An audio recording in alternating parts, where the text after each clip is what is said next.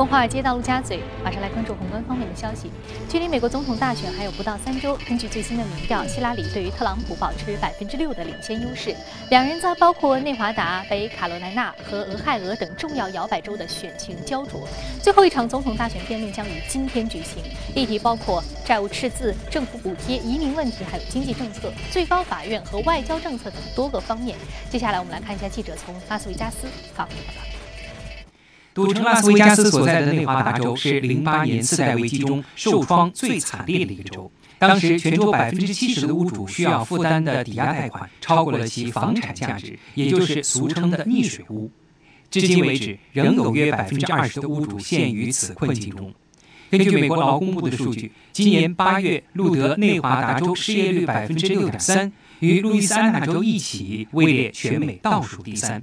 同时，全美平均失业率为百分之四点九。It's because those jobs have gone to other countries.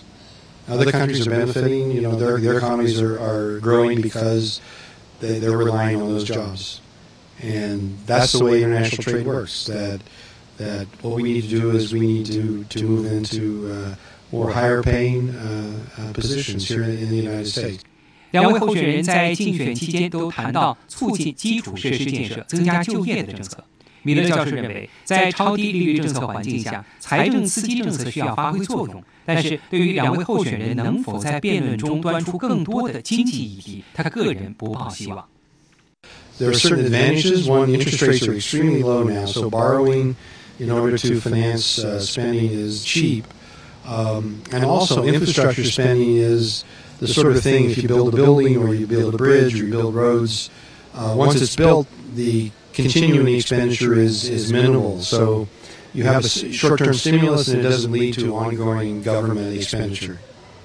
What do I expect? I don't know if I expect anything. I'd like to see them talk about economic issues. Uh, question is, will they? I'm not sure they will. 媒体分析称，这场辩论可能是特朗普在距离大选日不到三个星期的选战中改变颓势的最后机会。 在大选前的最后几个星期，目前希拉里在很多关键的摇摆州都保持领先，尽管在一些州的领先幅度很小。他的竞选阵营还考虑在竞选的最后几周扩大在一些传统的共和党州的竞选活动。好再来关注一下美联储。美联储隔夜发布的经济褐皮书称，八月下旬至十月上旬，美国大部分区域的经济活动呢继续扩张，认为未来数月仍将保持微弱的增长势头。报告显示，大部分地区消费继续增长，那制造业活动各地区的表现也不一。有地区表示，强势美元继续拖累了制造业产品的出口，就业岗位和工资继续微弱增长，而价格水平是略微上涨。美联储每年发布八次褐皮书，是美联储货币政策决策例会的重要参考资料。欧洲央行今天宣布其最新的货币政策决议，市场普遍预期呢，欧洲央行此次啊将继续维持货币政策预期不变。那么此前市场有传闻称，欧洲央行可能正在考虑缩减目前每月八百亿欧元的购债计划，因此此次决议报告及其后欧洲央行行长德拉吉的发布会将成为市场关注的焦点。那么投资者可以从中捕捉有关于欧洲央行未来的计划，并将对于欧元的走势造成影响。巴西央行当地时间昨天宣布呢，将基准利率由百分之十四点二五降至百分之十四，这是巴西央行四年以来的首次降息。巴西央行会后声明称，货币宽松的规模和加速的可能性将取决于形势的发展，比如说通胀加快下行，可能未来将会加大降息的幅度。而目前巴西经济已经连续九个季度出现了萎缩，显示其正遭遇史上最严重的经济衰退。多位分析师预计，巴西央行将会降息五十个基点，以刺激经济从衰。当中复苏。根据多家外媒报道，沙特周三呢首次国际发债，拟募集资金一百七十五亿美元，成为迄今为止新兴市场最大的国际发债行动。那由于低油价对于经济造成的打压，迫使沙特寻求新的途径来填补该国的预算赤字。外媒报道援引金融人士的话称，预期沙特此次发债将获得强劲的需求。原油期货价格周三收高，沙特称呢多家。非欧佩克成员将会参与减产，油价有望持续反弹，以及美国上周的原油库存大幅下降，均令得油价得到了支撑。其中呢，美国能源信息署当天发布的报告称，美国上周原油库存意外的大减五百二十万桶。受到这个消息的推动，美国 WTI 原油期货一度大涨百分之三，至五十一点九三美元。伦敦布伦特原油期货价格一度升破了五十三美元。至收盘，WTI 原油期货收盘上涨百分之二点六，报在每桶五十一点六美元，创出了去年七月以来的新高。好，刚刚我们浏览完了宏观方面的消息，接下来我们再来关注一下美股三大指数隔夜的一个表现情况。我们继续来看美股三大指数呢是全线高收的，道琼斯工业指数上涨百分之零点二二，而纳斯达克综合指数微涨百分之零点零五，标普五百指数的涨幅是百分之零点二二。好，接下来马上关注到的是第一财经驻纽交所的记者赵冰晶收盘之后给我们发回的报道。周三美国股市早盘表现低迷，主要原因是受到疲软的房地产数据的拖累。之后，随着能源与金融板块的提振，三大股指逐渐企稳回升。经济数据方面，美国商务部周三的报告显示，美国九月份的新屋开工数量降至了一年半以来的最低水平，表明正在努力维持增长动力的房地产市场又遭遇了挫折。彭博社指出，美国的 GDP 大约有百分之三是由住房施工贡献的。那么九月份的新屋开工数量的骤减，可能意味着住房施工将会连续第二个季度拖累 GDP 的增长。美国东部时间下午两点整，联储发布了褐皮书的报告，显示出大部分地区的经济继续温和增长。市场普遍认为，目前的十二月份加息是比较合适的节点。随着美国大选的竞争愈演愈烈，预期呢主要的股指近期的振幅都会比较剧烈。而目前正值财报季，各大上市公司的盈利呢仍然是市场关注的重点。摩根士丹利宣布，第三财季的净利润实现了同比增长，每股盈利超出预期。主要得益于交易业务的反弹。近来，交易业务的升温让华尔街的主要投行获益颇丰。本财季，除了摩根士丹利以外，花旗、摩根大通以及富国银行呢都公布了好预期的财报，很大程度上提振了投资者对于金融板块的信心。而另外，油田服务公司哈利伯顿周三宣布业绩好坏参半，营收不及预期，但是盈利超出了预期。随着油价的大幅回温，各大油田公司又再度引起了市场的关注。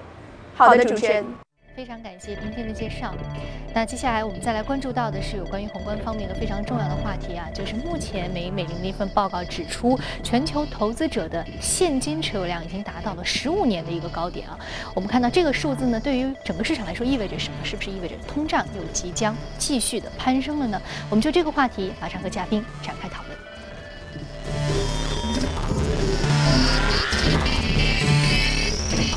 嘉宾呢是来自于钜派钜派集团的首席策略官许戈先生，许人早晨好。女士你好。嗯，我们知道十五年以来的新高，这意味着什么？现金的一个持流量，是不是意味着大家对于现在市场的一个不确定的情绪还在升温呢？对，呃，这是一个蛮有趣的话题，因为我们上半年节目当中，我们讲到另外一个就是全球的超级富豪，呃，资产在十个亿美金以上的，他手头上的现金的比例达到了百分之二十二，就家里面全是现金，床底下什么全是现金。然后呢，到下半年的话呢，我们认为应该整个情绪会有所放缓，因为大的事件，比如说英国脱欧的事件已经过了。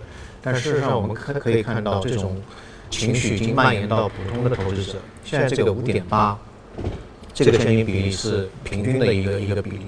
那么在历史上面，曾经在两千零一年，就是十五年之前，那个时候，一个是这个科技股泡沫的破灭，另外一个呢是九幺幺的事件，这两个事件叠加在一起，会造成那个时候人们持有的现金量是非常充沛的。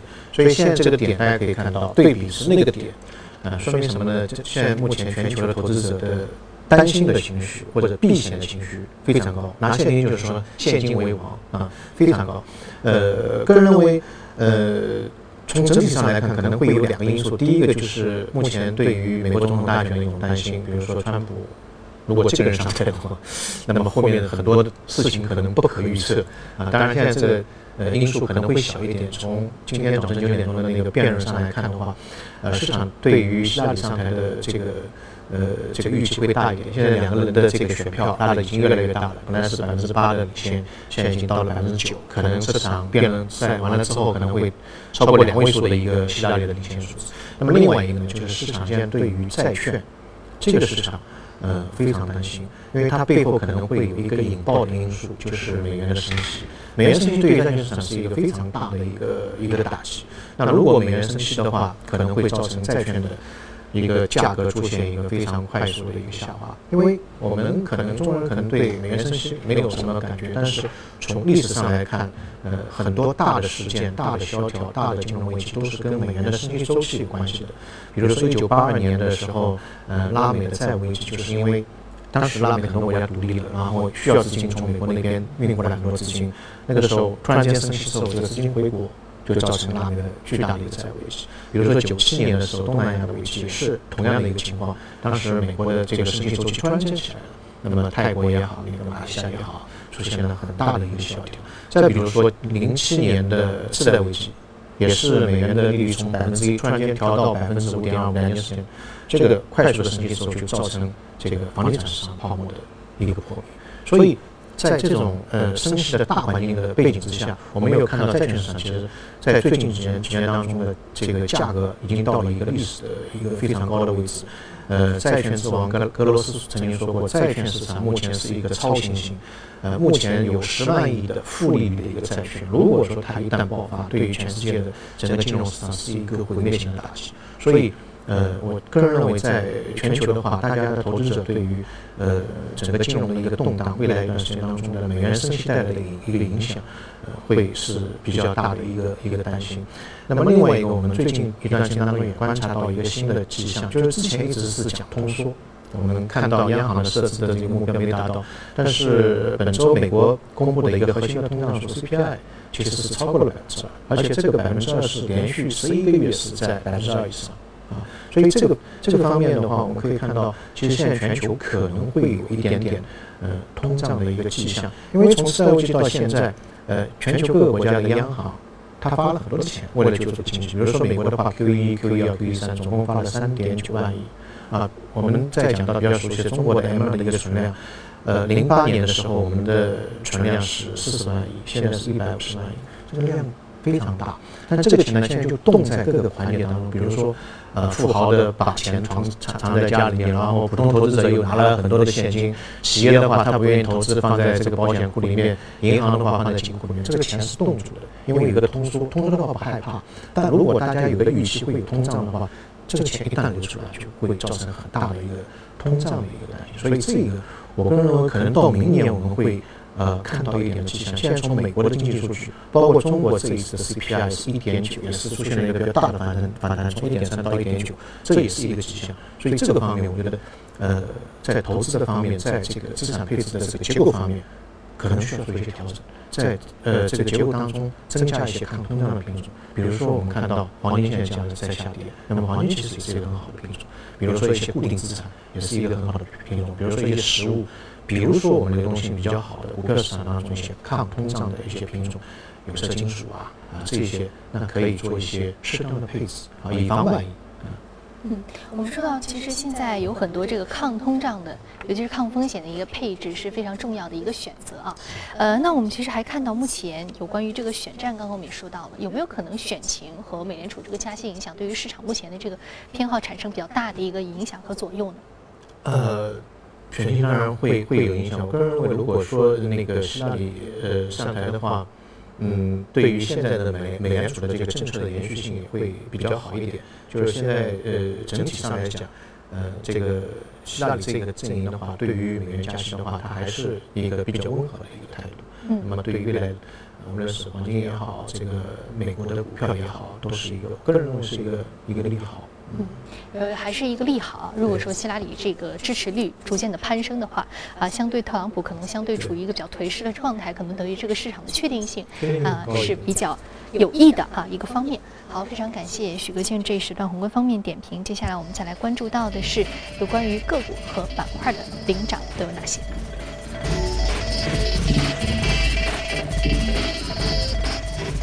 板块方面，基础材料、联合企业、金融服务业和工业用品是领涨的。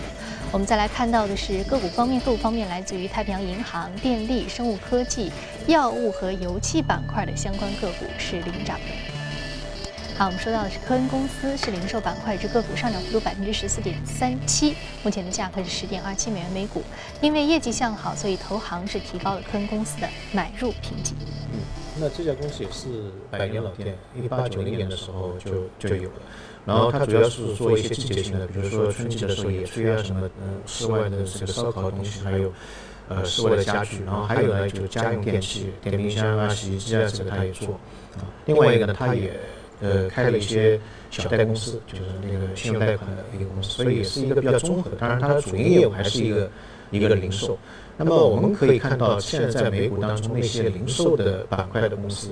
在出现一个萌芽状态的一个上涨，我个人认为，呃，主要的因素可能是有两个。第一个呢，就是老百姓的收入在增加，包括我们上一次节目当中也讲到，整个美国的这个消费的金额，呃，这个增长是比较多的。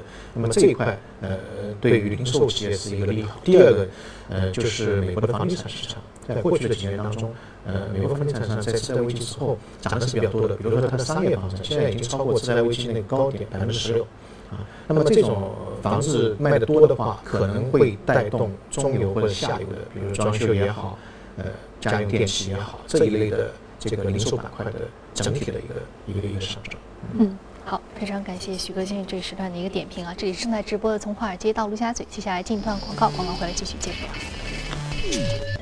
好，欢迎回来。我们继续来关注到的是关于公司方面的消息，来关注今天的财报季。摩根士丹利周三公布第三季度营收增至了八十九点一亿美元，同比净增长是百分之十四点七。那净利润实现同比增长，美股出现了超预期。那大摩表示，这主要是得益于交易业务的反弹。近来交易活动升温，令到华尔街一些最大的银行获益。易贝发布的第三季度的财报显示，当季实现净营收二十二点一七亿美元，比去年同期增长百分之六。来自于持续运营业务的净利润呢为四点一八亿美元，比去年同期下滑百分之二十三。易贝第三季度业绩好于分析师此前的预期，但是第四季度业绩展望则没有达到预期，导致其盘后股价重挫将近百分之六。特斯拉 CEO Elon Musk 周三发布推文，Twitter 新品将在这个当地的时间下午的五点正式开始发售特斯拉新品，并会发布新款汽车 Model 3 Part Two。虽然呢，Elon Musk 表示 Model 3 Part Two 将会有较大的革新，那市场分析指出，此次发布会的时间和方式并不正常。美国总统大选辩论将吸引大部分媒体的注意力，而且呢，此次发布会的时间只有不到一小时。亚菲特克莱斯勒公司周三宣布两起召回行动，总计召回约三十一点零八万辆汽车，涉及吉普牧马人 SUV、公羊大型皮卡和道奇冲锋者轿车。这两起召回当中，规模比较大的一起是影响到二十二点五万辆二零一六和二零一七款吉普牧马人 SUV，其传感器的分布可能会发生故障，导致气囊没有办法弹开。香港特区政府市场适当行为裁定处周三裁定，美国做空研究机构香园的创始人安德鲁。莱福特因为散布虚假信息做空恒大地产，被判五年内进入香港市场归还做空恒大所得的一百六十万港元的利润，并承担此案的法律费用。他还将受制于一项禁止令，如果重复此类行为，将被认为构成犯罪。那莱福特二零一二年六月二十一号发布报告称，恒大地产存在欺诈和报表不实的问题，并利用会计手段掩盖其资本抵债，导致恒大股价当天暴跌百分之二十。莱福特。特被指在发布报告前卖空四百一十万股的恒大股票，从中获利。好，刚刚我们浏览完了全球公司动态之后，我们再回到资本市场和嘉宾来关注值得关注的板块和个股分别是什么。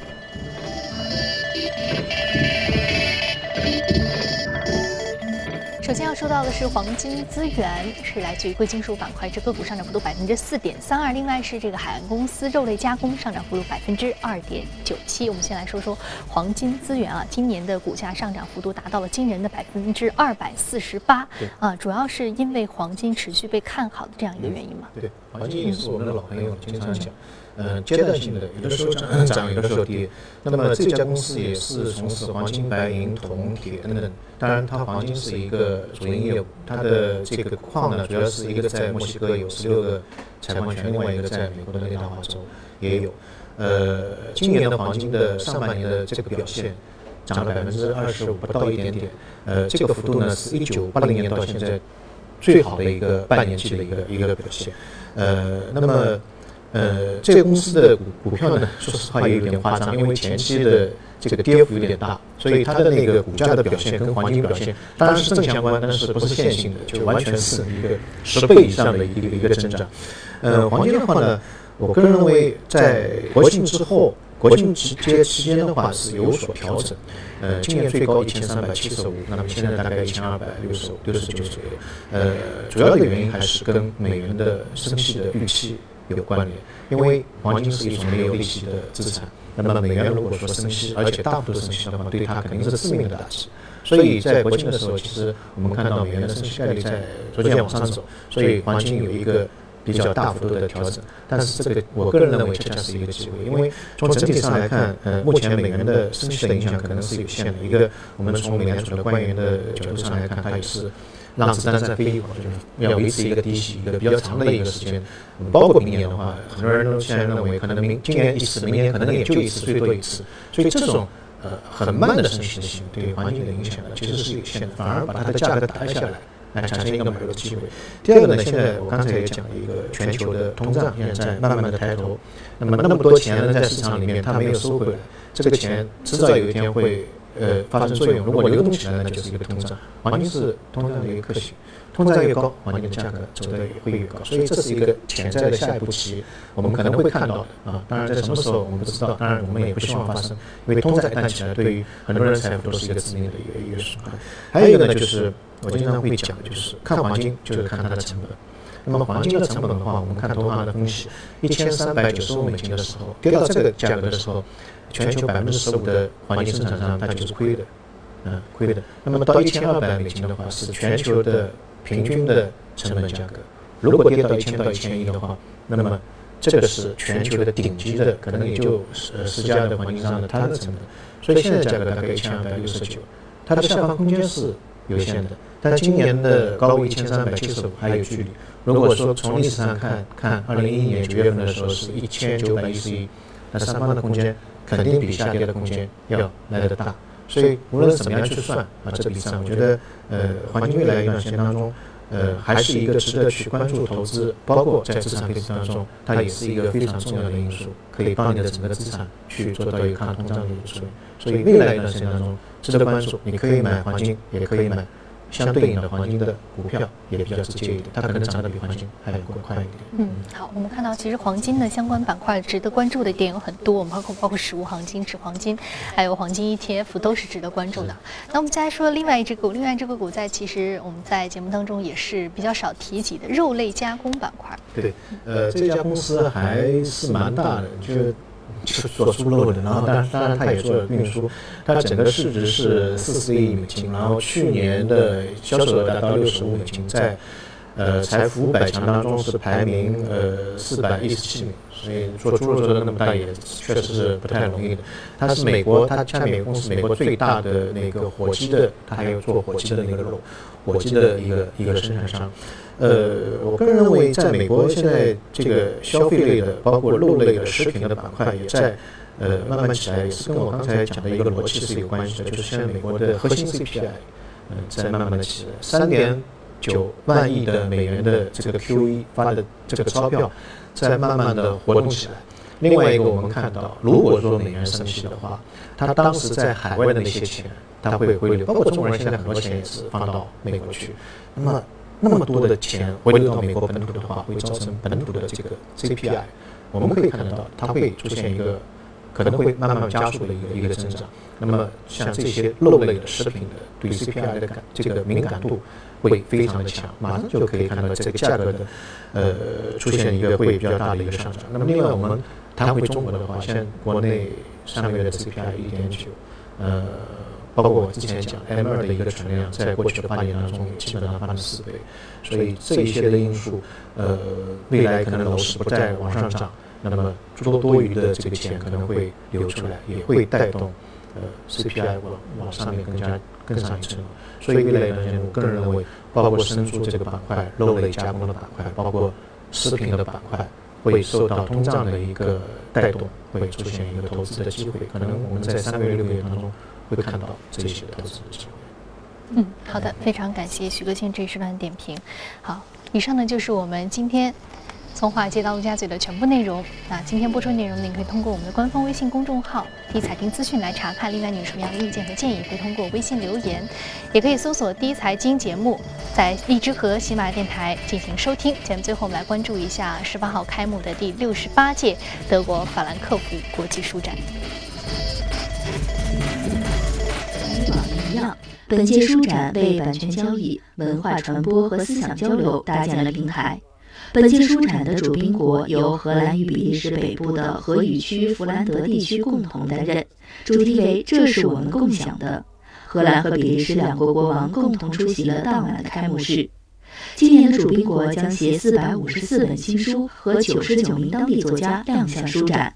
来自荷兰和比利时弗兰德地区的戏剧、舞蹈、摄影和电影等作品也将在法兰克福多地上演。一年一度的法兰克福书展是全球规模最大的出版行业展会，本届书展将持续至二十三号。